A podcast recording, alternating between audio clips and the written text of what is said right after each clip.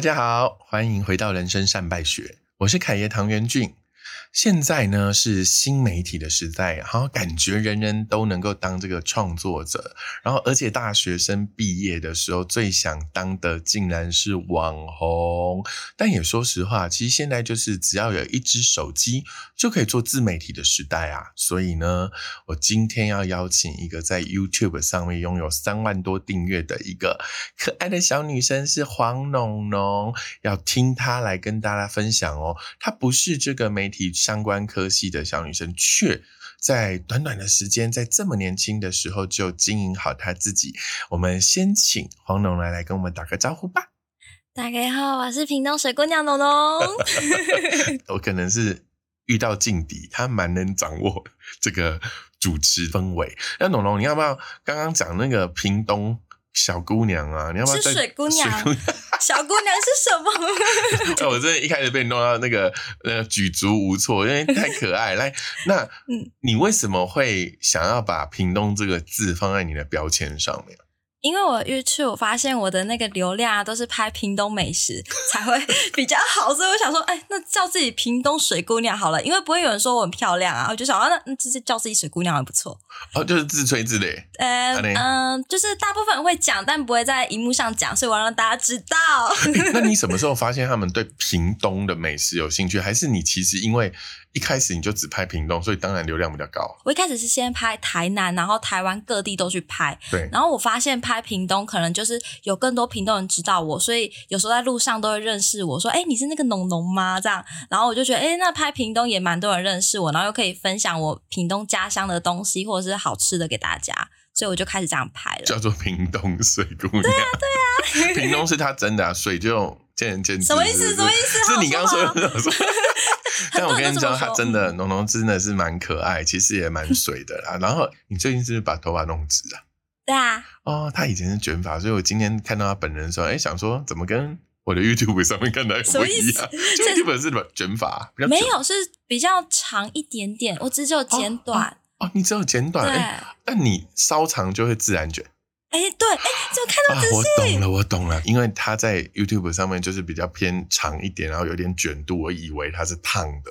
他今天剪短，然后颜色有变吗？有，对不对？黄变红。哎，你怎么知道？有用心我很厉害，好不好？那其实我觉得做一个地缘关系的标签，比如说屏东，蛮不错的，因为感觉很北漂。那你就。蛮有趣的，因为你也不是学影音或影像出身的，你是学外文的。嗯，你学外文，然后呢，大部分学这个的都会想要有一种出国梦，你有吗？出国梦有哎，就是读外文系的时候，那时候我就跟爸爸说。哎，我一定要出国游学或者是留学。然后在大四那一年，我就吵着说：“爸，你看人家那个读英语系，至少同学都会去美国读书一年呐，或者是去英国。”然后我后来就是学校有那个游学去大概一个月，然后我爸就被我撸到，就让我去，所以我就满足了这个梦想。哦，所以就人生清单就 check 了，没了，就差不多就觉得哎，好像就没有一定要去留学，对，就觉得好像也是这样子，那就还是在台湾也不错。哦，那你把那个成就清单 check 完以后，你怎么会在那个转念里面跑去经营自己的，比如说 YouTube 频道，或者是还是你是有一个明星梦的想法？我其实从小到大都跟阿妈看八点档，因为我们屏东就一定一定会看那个明视或三立嘛。对，然后我就觉得你是明视派的还是三立派？我是明视。那你觉得明视派跟三立派最大的差别是什么？三立比较会乱演，但明视比较 local 一点，比较实在一点的生活。哦，懂懂懂，就是这是一个不同的派别，所以你从小就是陪阿妈看明视，那这看一看也看出了你自己的兴趣。而且凯哥，你有没有觉得我长得很像谁？不好说，不是，不是，很多人都说我长得很像王彤。哦呀，你现在才发现吗？大家如果对这个事情有点疑虑的话，可以搜寻黄浓浓，是很浓的浓。然后大家请在下面就是干掉他，到底像不像？为什么干掉？很多阿妈都觉得我是王。我觉得你蛮像，真的，因为我认识他，是不是？好，那我下次遇到王彤的时候，我帮你跟他讲。那你要跟他讲。然后讲说，哎，你知道有个女孩叫黄蓉蓉，可能是你失散已久的姐妹，这样。还是我先应该先问他说，你是不是屏东人？哎，他是台南人。哦，那可能有一些地缘关系。问问看你爸。爸爸可能应该不会承认哦。那你就因为一个陪阿妈看八点档的热忱，你就走上了自媒体的角度啊？对，因为我一直有一个明星梦，所以我大学的时候就是会去那种呃学生制片啊、那种微电影啊，或者是演广告这些等等的，然后开始呃会到台北试镜啊，所以那时候就觉得明星梦好像有一点可以实现的感觉。演广告啊，或者是演微电影，就会觉得哎，我也是可以当演员的哟。然后那时候也被选到同一市的啦啦队，所以、啊、真的、啊、对，你有做过啦啦队？有，结果嘞，输球。不是，没有，因为那时候就觉得我还是对跳舞不擅长，然后我就尝试过很多不一样，像我还去某某台的姐姐选拔，有差一点要出道，可是最后她好像不知道什么样的原因，好像就又没了。你选什么水果？我我还没选，就是毛豆姐姐，不要好难听哦，洋葱。我那时候想说，不一定要水果啊，我可以叫猪脚姐姐，因为屏东万峦猪脚很有名啊。牛肉面，牛肉面应该是台北人哦。那我问你哦，你你知道你怀抱了一个明星梦，然后你就有很多的机会都会去争取。对，每一次争取机会，其实都有期待。嗯，我应该是一个很没有办法忍受那种落差的，所以我很早就会觉得啊、算了，拜这样。你怎么可以一次一次面对那个期待落差？嗯，我就是说。哦，没关系，下次再加油。反正这么多人，你已经或许你真的已经进入到，例如说复赛啊这些等等的，然后就哎，其实你也很棒，然后就告诉自己哎，在努力，或者是哪里需要加强的，再去学习这样子。所以你天生就是一个比较乐观的人应该是天生就觉得不要想太多，就少根筋吧。这是基因吗？应该是小时候爸爸妈妈不会逼我，对课业不会太要求，所以呃，养成我很乐观的态度。懂，哎，我跟大家讲，我觉得少一根筋有一个有一些好处啦，嗯因为大家可能不知道，农农的弟弟嗯是个台湾这个健美冠军。嗯，我觉得要在那件事情上雕琢那么久，那真的要少一根筋，哎，真的，我们家好像都就会冲。对不对？对对对，所以你只是把弟弟的那个健美冠军的精神用在自媒体，用在对对对试镜上面。嗯。过程里面有没有哪一次的挫折，真的让你就是差一点，就是说我要放弃，我要回听通做我的是一头牛啊？有吗？哦，有啊，那时候大学的时候是念中部的学校，然后那时候想说，好，那我就到台北来试试看，因为以前我就会觉得一定要住台北，我才会有更多的演戏的机会。机会对对对，然后后来我发现我真的来到台北，糟机会在哪里？完全没有试镜什？么的。对啊，当时就跟宝宝说，我就是要来台北，嗯，然后我就想说，好，我也毕业了，那我就一定要自己付房租，不能再靠家里。然后那时候来到台北的时候，把积蓄都花完了，但因为台北房租真的有够贵，台北真的大不易。然后那时候就为了这样子，为了赚钱，我就先，哎，那不然就先做个 bagel 好了。因为我喜欢吃欧式面包，那我就想说，那帮我做 bagel 来卖呢？就那时候真的想法超简单，然后我就想说，那我就做 bagel，然后推出去，然后在捷运站前面卖，那应该还不错吧？然后就做 bagel，然后在那个景美捷运站那边卖。我就是从早站到晚，硬要把它卖光，就赚房租。对，因为我就回家，然后跟爸爸说我失败，我觉得好丢脸哦。然后你就这样撑下来，在景美捷运站门口卖哦，对，背狗，对，卖到活下来哦。对，那、不会被赶走吗？那个警察贝贝嗯，本来那边只有我排，然后后来变成 夜市了。真的假的？就是后来那鸡蛋糕啊，然后卖彩券的都来啊，然后警察就开始赶人。后来我就没办法再摆摊，我就开始在呃先用沙皮的管道去卖，对，然后慢慢的哎开始打出知名度了，就还不错。所以其实同名 bagel 就是叫做 non bagel，对不对？对就浓嘛，嗯，然后加一个 bagel。大家如果要搜寻，可以去搜寻。但我一开始以为这个创业故事是因为你弟很爱吃，没有没有因为他弟是一个健美冠军，因为农农有送给我吃，然后我对这个 bagel 最大最大最大的印象就是，哦，它感觉是一个高蛋白对，它是质的高蛋白，bagel。嗯，然后很健康，然后里面的用料因为很扎实嘛，他自己在用也没在斟酌，他就这样倒下来。譬如说巧克力还是 cheese 是很嗯好的、很香、很浓的。然后我那时候就想说啊，这个我就应修底啊，可是因为对我哦，我做完之后，弟弟真的就是也蛮喜欢吃的啦，不，你弟什么都喜欢吃，他健美冠军，他应该什么都吞得下来。他不挑，他不挑因为。他能吃的东西不多啊，他要做哦就是饮食控制。对，但毕竟他是营养师，他其实他在备赛的时候好像也吃的蛮好的。想起来 对对，我觉得我吃的比较差哎、你真的就是北漂，然后觉得好，那我要做杯狗，然后嗯。我们就在景美捷运站门口对。摆摊摆到有一天 get 起以后还被赶走，嗯，你就真的只是为了我不想回去被我爸跨衰的。哎、我爸也不会跨衰我，可是我就觉得那时候就回屏东也不太知道自己想做什么，因为我就觉得我就是要实现我的梦想，我想要当演员呐、英文这条路对我来说好像，因为我去当实习老师，我就觉得我好像不是教小朋友的料，因为我觉得我没有太大的耐心。嗯，对，然懂后我英文也没有好到可以当那种外交官。想一想，还是继续追梦好了，就继续想要 往演员的方向发展。因为你刚刚判断我不一定英文好到能够当外交官，嗯然后你让我去做一个姐姐，我又没那个耐心，嗯那你怎么判断你有演员的潜力？因为我可能就是我我看八点档，我是会想说，哦，如果我今天是里面的角色，我要怎么演？就是我会这样想。可是我觉得，好吧，或许有时候事件的时候，当下要演的时候，我就会觉得，哎，演技好像没有想象中的这么简单。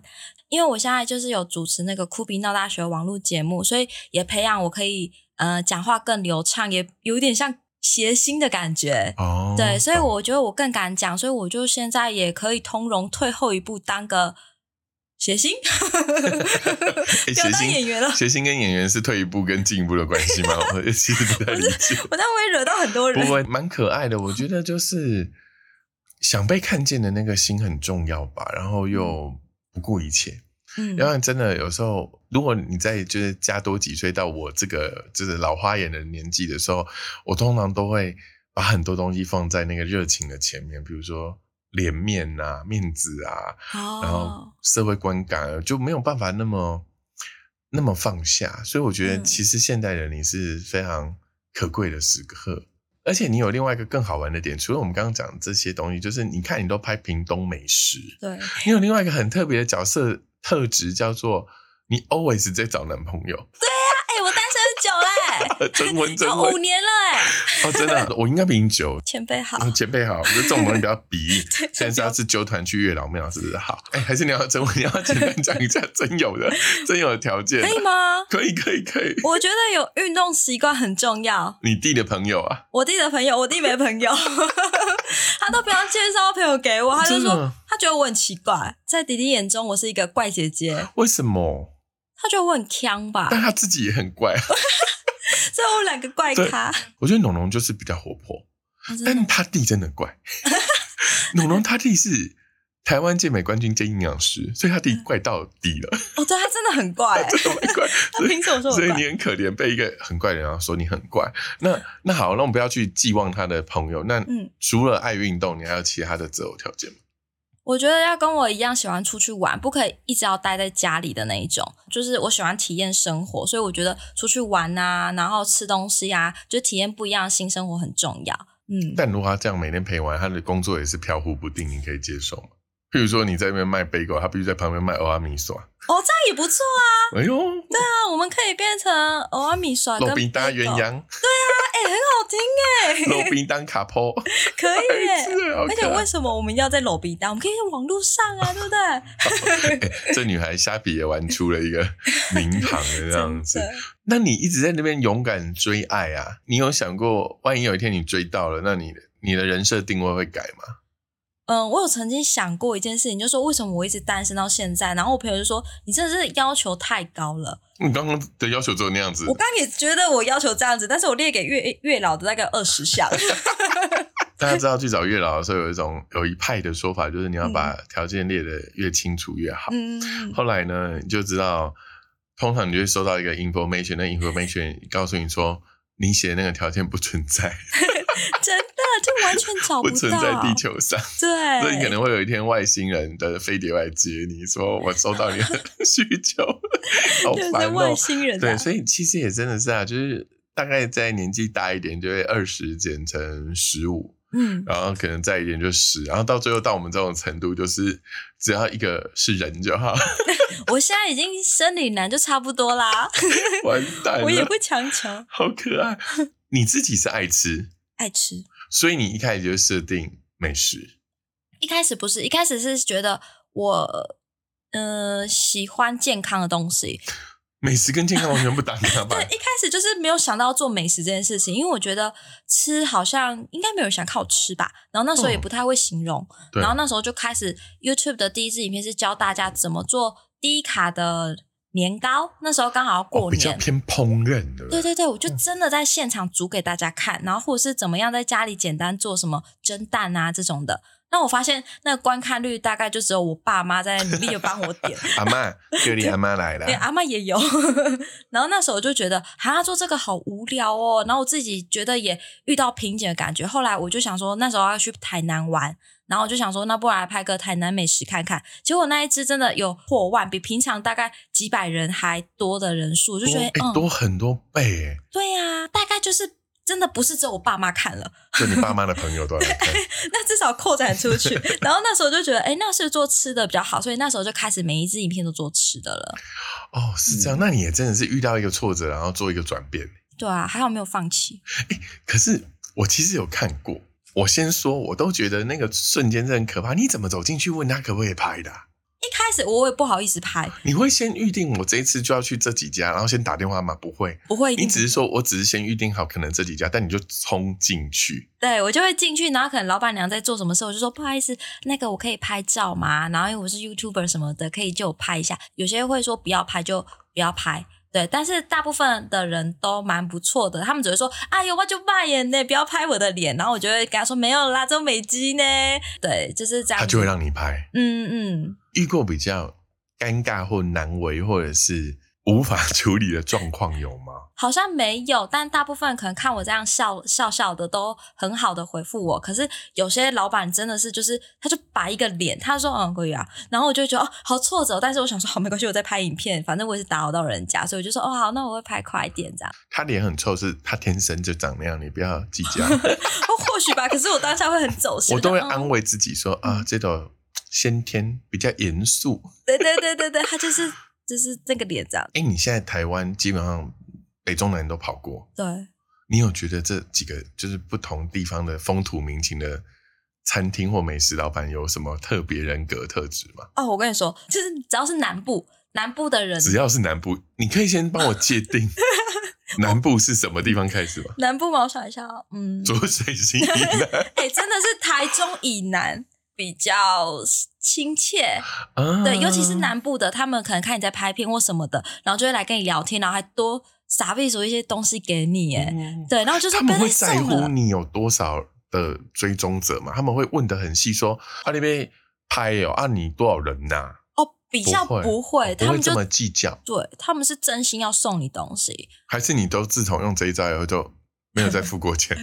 哎、真的有人就不要跟我收钱，但我说不行，你们很辛苦，对对很棒，很棒，我觉得哦这是对的，因为人家真的这一碗饭出来都是有成本，嗯，所以的，纵使我们可以帮到他，就是生意变更好，但互相要要要付钱，加本爱护钱，不会把都甜呢。真的那真的，那你觉得南部的美食老板的个性是什么？他们都很很热情，然那、后你怎么没有叫他们帮你相亲？相亲吗？哎、有，真的有一些还说，哎、哎、快点，你那个我温家才几岁几岁，然后要介绍他儿子给我认识，然后我心里就想说，怎么可能就突然这样认识啦？这搞不好样还在店里帮忙啊，有，我有遇过在店里帮忙的，还长得蛮帅的这样。就直接没合。那、你 OK？那家卖什么？那家是早餐店，那、你就变早餐店媳妇了，怎么不哎、行？好像也可以耶。对，而且又在啊南部，离娘家近，可以真的耶！哦，可恶！因为那时候他有介绍给我，但我就我就很害羞啊，我姻缘月老 月老包着我，还这样拉他放走。对月老帮你送上门，然后你还在那边哦很惊，月老那个线已经断掉我会。害羞。那其他地区呢？其他地区吗？就是我觉得北部比较可能比较习惯有人来拍摄，或者是 YouTuber 比较多，所以他们可能就说哦，你要拍哦，好，那你不要拍到我。他们就说那你就拍这个玩啊，或者什么这样就好了。就是比较不会像南部说多送你东西，或者是会想跟你聊天啊，聊聊你的频道是什么啊，这样他们就哦，你要拍好给你拍，就这样。那你觉得这么多地区里面，你对哪一个地区的老板最印象深刻？有一个高雄的卖那个北藤贵，就是白糖果，哦，那个、那个、那个，那那个老板有什么好玩的？那个是一个阿姨，然后她好像刚开始做，那因为我我要买的那家北藤龟他没开，然后后来我就看到他，然后想说那不然就拍这一家好了。然后我拍完呢、那个阿姨她虽然不会用那个网络，然后她就很多人因为我拍摄之后，高雄的很多在店都去吃，然后她那个阿姨就请那个。他们会用网络的那些人来跟我说谢谢，他就说他很感谢我帮他的那个生意，让他现在可以做到这么好。我就看到那个阿姨就是想要跟我表达这些话，我就觉得哦，好开心，我竟然帮到他了。我只是无意间的做这件事情而已。对，嗯我觉得很棒。我觉得这个良善其实是一个有趣的循环，嗯，就是说我其实不太敢在景美的捷运站门口买杯狗，所以我们应该要感谢当初愿意跟我们买贝狗的。真的，我现在很感谢他们呢。对，所以你嗯看看有没有很有趣？反过来就是说，嗯你知道我们现在有一点点能力了，嗯，我们要怎么去帮助下一个当年那个卖贝狗的自己？虽然阿姨跟你年龄有差了，但是在创业里面也没分什么年龄，她也是刚开始，对耶，所以我觉得可能就是因为有那一股的良善，然后他就会持续下去。就像当年那一群在景美捷运站前面买我杯狗的人，我其实嗯也不懂，我也不懂为什么你们敢把我 东西放进嘴里。我也觉得，我觉得他们为什么我我才刚摆，他们就愿意 来买？其实你想来是这样，就是这一群人肯定也没有那么爱吃杯狗，对，他可能也只是觉得一个年纪轻轻的女生，嗯她能不能够坚持下来北漂，然后可能他也不知道有那么多故事，他可能嗯只是看表面说、哦，这些嗯大学生女生那做做贼啊，加行客抛头露面啊，可以对对对支持几类。嗯，我觉得那个良善是延续的啦。我我跟大家分享一个很好笑的故事。我小时候很喜欢夹娃娃，然后娃娃夹很多，床上都放不下。嗯，我妈就说：“嗯，不要再花钱。”我说：“那如果我夹的娃娃可以赚钱呢？”我妈就说：“你在开玩笑哩嗯。”我就那天早上回包啊宽宽，我就拉去士林有一个早市，就是市场，嗯我就在那边摆摊。真的哦，就一只二十，一只五十卖。然后很多阿姨走过来都没有问我，她就把五十块放在我手上。我说：“那阿姨你要挑一只啊？”她说：“不用不用，这有理这有理哦，这个年纪这么小就出来很辛苦呢。啊，真的假的？我妈后来看到菜把我杀死，她 说：“卖娃娃跟乞丐是两种不同的工作。”所以你又把娃娃带回家吗？对对对，然后后来也没卖多少只，因为很多阿阿姨叔叔真的就只是看我，我、那时候真的年纪很小，我大概可能八岁还是十岁吧，我记得我在小学哦。哇，我妈说你也真的很大胆，是因为隔壁阿姨跟我妈说，嗯你知道你儿子现在在市场的门口，而且听说那个时候还有黑道的阿北来跟我说，哎，你怎样？这边不能摆摊不？是我说为什么不行？他说这是我管的。厉害我还就是那个，可是我没有钱，我还没有赚到，所以那阿北就放过我了。啊，是那个哦，黑道阿北就放过我，我觉得真的很好玩。但他可能也会觉得说，哦，你这个赢啊。虽然这一个是他的行业，嗯可是他其实也在那个时候蛮难怜悯我，慈悲，就是说啊，这才八岁，他能有什么钱？所以我觉得嗯很多人性的良善，在很多隐微的空间，就爱爱内涵光被展现出来，反而更美好。嗯，所以就像那个时候你收到这个阿姨给你的谢谢，我觉得嗯那就是一个非常好、非常好的循环。因为对对比，你看像台北的店家啊，但都被拍的很习惯了，也不懂感恩。可是呢，当对于他的人生急需要一个成长的点的那些新的店家来说，那可能是这辈子对他来说非常非常重要的一个帮助。嗯所以我觉得有些时候，我们也要对自己做的事情感到有意义或有价值。嗯那我问你哦，你的父亲怎么看这件事啊？就是你现在在做自媒体的，嗯，还是他其实暗暗的还是希望赶快失败回来给我养？爸爸有时候会这样，其实我知道他一直很支持我跟迪迪想要做的事情，他从小到大他就让我们快乐学习，就不会不会给你惯啊。对对对，不会让我们硬要去上补习班或什么的。哎、那你在景美摆摊这件事，他知道？他知道，就其实是他，他那时候说，他说你要去台北，那你去台北你要用什么赚钱？那我就说我我喜欢吃贝狗，那我就自己赚贝狗，就是用贝狗去卖，然后卖钱这样子啊。然后他就说，哦，那你确定人家要买吗？他就这样跟我讲，然后我就说。哦，爸不做怎么会知道？然后我就来台北，然后就做了这些事情。但我爸那时候就说：“那你要做，你就把它做好，这样。”然后他就觉得，你如果要做好一件事情，就是真的一定要做好，而不是说我今天就是随便带过，就是浪费那个时间在那边。然后后来我就真的去卖 bagel，然后我爸也变成现在就是我 bagel 忠实粉丝，因为那时候他在家的时候都会帮我吃 bagel，然后跟我一起调那个料。他跟我说：“哎、我觉得这口味再怎么样会比较好啊，扎实一点或者是软硬度，他都会跟我分享。这样虽然他也不太懂。”但是就是那时候卖 bagel，他就知道我在台北可能心情不太好或什么的，就每天一定都会打电话问我说啊，你今天过得怎么样？就一定会呃跟我聊天，因为那时候在台北好像就也没朋友，然后每天我也就是去摆 bagel，所以所以我爸爸可能觉得呃你可能压力很大或什么的。对，所以他每次打赖给我，都把那个赖按机，然后那边偷哭，然后再就再按开，说：“哎，我今天过得很好啊，然后 bagel 卖很快。哦哭完再接。嗯他有偷偷做过什么让你觉得很靠背的事情？就靠背想哭，很靠背哦想哭的事情。他就是有时候回家，他偷偷叫别的阿姨来台北买你的杯狗。他说他就说那个爸爸要订 bagel，然后他就要订很多送给他的客户这样子。哦，他其实就是用这个方式，因为他也真的远呐、人家屏嗯东再派几个以前交往过的阿姨来，这样也是很困扰。哎，什么什么交往过阿姨？我爸一听这集，他应该想说我没有。叔叔，你要在下面留言说我没有其他交往的阿姨。对，那妈妈怎么看这件事？我爸是很乐观，就是支持我们，但我妈反而是反向的，她就会说。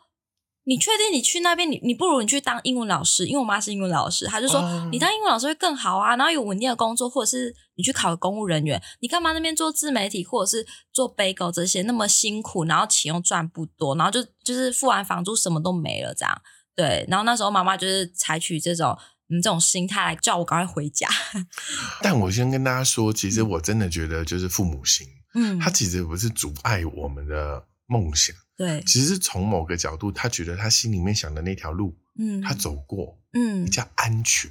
对，还有想说，一个女儿养到这样子漂漂亮亮，然后在那边推个车在 景美捷运站，对，就是你知道那种父母心是不知道该用什么方法去去说服，或者是去引导的时候，他就会有嗯很多人格的特质的展现，但真的没有错啦。我觉得嗯就是作为一个呃永远在叛逆期的孩子如我，我觉得那真的是要换位思考。嗯。你觉得他现在就父母现在能够理解你了吗？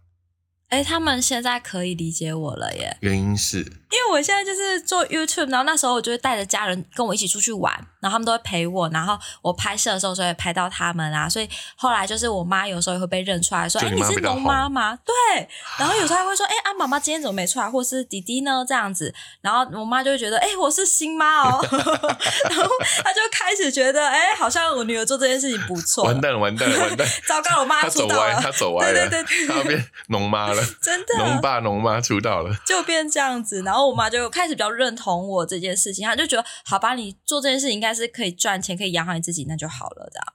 嗯，你觉得一路走来，因为其实现在呃 YouTube 也有一定的人数，嗯那虽然我们也不是就是强调自己要做什么什么百万 YouTube 啊，嗯或者是怎么样，那也因为其实现在还在面对一个叫做长影音跟短影音的这个转型，嗯那你自己也很努力在短影音，比如说抖音很努力，你自己怎么看待说，在这个过程里面呢、你觉得你做对的事情是什么？我觉得不要想太多，做就对了、欸。哎、我觉得这是好像屏东人吗？是吗？你们家基因啊？这我们一开始就聊过，这是你们家的基因，农家基因，真的，因为你们家就是有一种少一根筋的傻劲，少一有时候个做就对，不要啰嗦。然后反正爸我上去，你要干嘛？我要怎么活？反正我就推杯给我出去买。我觉得很难的，尤其台北的小孩可能也不会嗯是这样思维的，他们觉得对啊，真的要有人买吗？跟你爸讲的嗯方法是一样的。嗯，对，那做就对了。那你觉得你这个做就对了，再往下，你对你自己有没有哪一些期许或期待？我未来我希望就是，要么我可以当个主持人，或者是主持人，或是、嗯到底这两件事情有在同一条线上吗？没有，你就看露露啊，哦，对所以如果你有一个 idol，就是你会选露露哦。我蛮喜欢他的，因为我觉得他、嗯他可扮丑，然后他主持主持金钟奖主持的很好，然后他又可以演戏，然后又可以出唱片啊，唱片先不要，但是我就觉得他是一个全方位的艺人。嗯，懂嗯懂懂。所以你会觉得，哎，如果可以成为一个主持人（括号写信），这样也不错。对，我觉得可以。哎，算一算，从你拍第一支嗯，片到现在多久了？有五年喽。五年了吗？对，所以在自媒体领域里面，这个浮浮沉沉五年，其实也算是前辈，对，浮浮沉沉。因为大部分很多人可能没多久就 fade out 嘛，对对不对？你自己怎么去看说未来的这个市场？因为你知道，你刚刚的梦想是主持人，他其实不是自媒体。其实我还是想要走传统演艺，但是因为传统演艺现在好像不太好走，所以只能用嗯自媒体让自己更曝光，然后也顺便就是大家知道我，然后就知道农杯狗，然后也可以去就是各种的曝光这样。其实也是多方位发展，对不嗯对？我觉得很好啊，就是有一个梦，中间可能那些都是过程或者是跳板。嗯，那因为五年前跟五年后的一些自媒体的环境其实有变。对，如果现在是你要跟当下这一群所谓的有这个网红梦的这些大学毕业生啊，啊或者如果我的听众里面你们刚好为人父母，你的孩子跟 农一样，现在就跟你讲，我要给你去做网红，要做自媒体，我被推被狗去捷运站门口卖。如果以你是一个小小学姐的角色，你有什么可以分享给他们？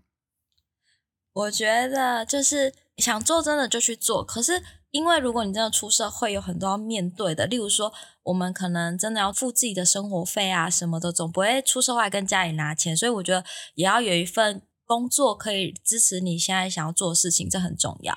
一开始我卖 bagel 就是为了要拍 YouTube 影片，因为这样我才有费用支持，就是我的房租啊，然后跟拍 YouTube 吃的那些餐厅的费用。对，所以我觉得一定要有金钱的金源很重要。支持，哦就你自己要有获取基础金钱的能力，嗯，才能完成你的梦想，没错，而而不是啃老，的？没错，没错，懂懂。不是说拿家里的钱，然后就说，哎，我就是要当 YouTuber 这样子。我觉得这个分享是很好的，因为我发现很多可能在还没有正式进入社会的这些呃大学的毕业生，他可能在做这件事情的前提条件都会觉得说，因为他还在被父母养，嗯所以他其实并不知道，其实，在你这么努力的背后，之所以你可以在五年，或者甚至其实你在三到五年中间就有一定的成绩，那是因为你是背水一战，嗯，因为你得很努力。你今天不卖北狗，明天就没得吃，对，没得吃就不能拍 YouTube。嗯所以我觉得这个很重要的这个点，也要分享给所有现在如果你还有就是网红小梦想，或者是你的身边甚至你的家人有网红小梦想的，我觉得要先求经济独立，嗯，这很重要。才能去求接下来你的流量红利。嗯因为你没有经济独立，你根本撑不起你的流量。没有流量，你怎么可能会有找到了那一片天？那因为农农在你一开始拍的时候，其实一开始是烹饪嘛，对，其实你也很快速的转向，嗯，所以大家也要记得，见苗头不对要转，必须的，不然你就会撑不下去，因为你一直坚持，你就活不下去，对对不对？但如果遇到像就像你开始拍就是美食的时候，发现流量比以前的烹饪好了嗯几、几十倍，你就开始复制复制这个形嗯式，对不对？对，但是我觉得重点是不要为了现在流行什么去拍，而是你真的喜欢这件事情再去拍，哦，才可以坚持更久。就是找到你真心喜欢的。嗯你以前有选过什么主题是你真的觉得大家都在拍，但你不喜欢，然后你最后做出了一个决策，说算算算算算，我不要拍那个。有啊，就是吃的啊，那时候不知道为什么就很流行自己在家煮饭。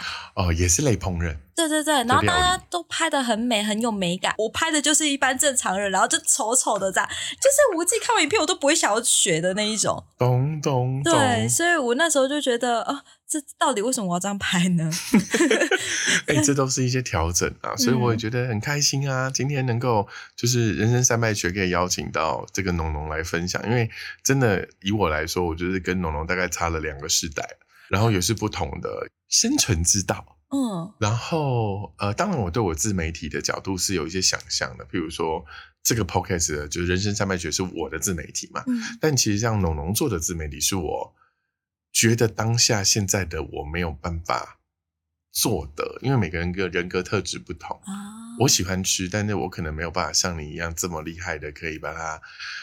所以我刚刚问的问题，其实就是我很害怕的问题，心魔的问题。比如说，我怎么哦走进一个餐厅，跟他讲我要拍你？我跟你说，就是一个脸面很薄的人，就好像没有办法做这件事情。但是我觉得今天农农很棒哦，他来我们这边分享，让我们看到一个很一致的农农。嗯，所以也希望大家如果有机会，我们就继续要关注农农的作品，在 YouTube 上嗯，要查询什么呢？打黄农农，然后农杯狗就有了，好，那如果是 TikTok 的用户，也可以打黄农农，很好找到。也也找得到，对不对？对好啊，那呃，我们人生在卖学，我们就下周见喽，大家拜拜，拜拜。